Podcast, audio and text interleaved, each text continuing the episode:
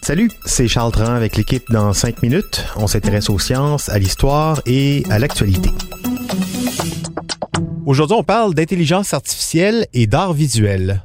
Est-ce qu'une toile créée par un logiciel d'intelligence artificielle est une œuvre d'art à part entière? Vu les prix, plus de 500 000 dollars pour une toile créée par une intelligence artificielle, on peut se poser la question. Le débat fait rage, en tout cas depuis un peu plus d'un an, et cette bulle spéculative entourant les toiles produites au moyen d'une intelligence artificielle est encore très aléatoire. Myriam Lefebvre a regardé ça de plus près pour nous.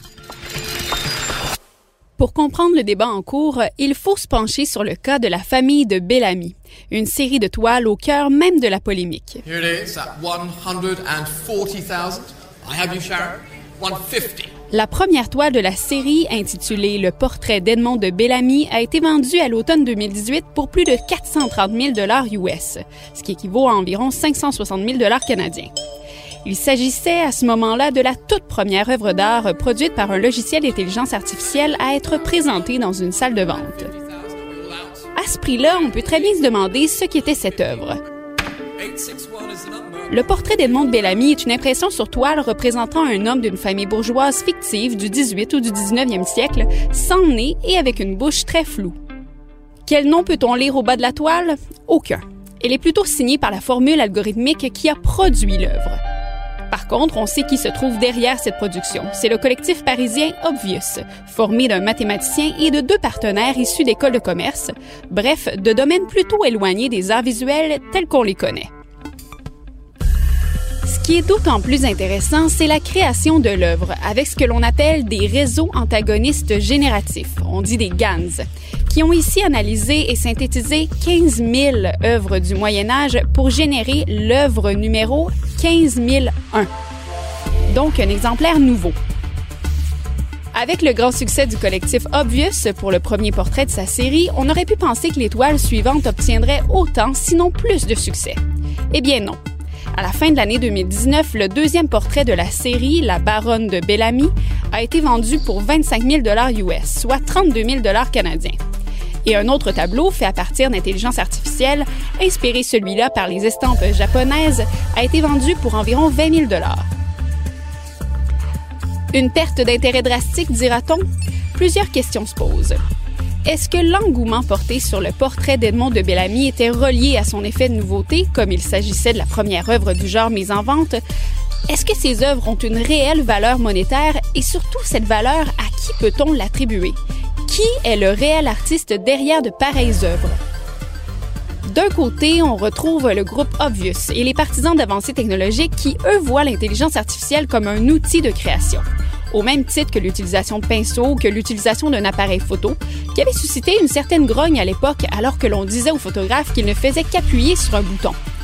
À la place de la gouache, ils conçoivent les algorithmes pour générer des images. Ils pensent à tout le processus autour de l'œuvre. Ils guident l'algorithme, ils l'améliorent, changent les exemples d'images, choisissent le cadre et l'endroit où ils apposent la signature en formule algorithmique. À l'inverse, nombreux artistes et membres de l'industrie artistique s'insurgent et croient plutôt que pour que l'on puisse parler d'une œuvre d'art, il doit y avoir un aspect créatif qui soit généré par l'imagination et l'esprit de l'artiste. Référons-nous ici à la définition du Larousse. L'art, création d'objets ou de mise en scène spécifique destinés à produire chez l'homme un état particulier de sensibilité plus ou moins lié au plaisir esthétique. Qui est donc derrière la création? Dans le cas d'Obvious, est-ce que la propriété intellectuelle reviendrait aux 15 000 œuvres ou artistes sélectionnés pour générer l'œuvre suivante? Ou plutôt à celui qui a choisi, avec ses émotions et ses sens, les 15 000 œuvres? Doit-on segmenter les types d'œuvres? Œuvres d'art ou œuvres artificielles? Art humain ou art non humain? Et lorsqu'un artiste mélange le numérique et l'intelligence artificielle à d'autres outils, comme la peinture, la photo, la vidéo, et de surcroît compte une démarche imaginative, dans quelle mesure son travail peut-il être qualifié d'art véritable? Le débat se nourrit également en musique. Pensons à la chanson Daddy's Car, une chanson produite à la manière des Beatles par le Sony CSL Research Lab, en mélangeant d'autres chansons du groupe britannique. Le combat et le questionnement sont les mêmes, et ils se poursuivront dans tous les domaines artistiques. Qu'adviendra-t-il quand nous aurons des acteurs de cinéma et des chanteurs non humains, créés entièrement par l'intelligence artificielle? La question de l'art et de l'artiste véritable n'a pas fini de nous interroger. Oui, l'intelligence artificielle qui bouscule beaucoup de, de, certitudes et ce dans tous les domaines.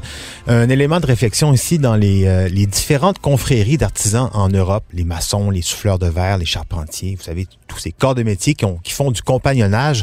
On avait vu l'apparition en Belgique d'artisans codeurs, des gens qui voient dans la conception du code une œuvre artistique, du moins un savoir-faire qui peut être transmis et qui s'acquiert avec l'expérience. Des artistes, les codeurs, en tous les cas, sans doute plus que des machines pour le moment. Merci beaucoup, Myriam Lefebvre. C'était en cinq minutes.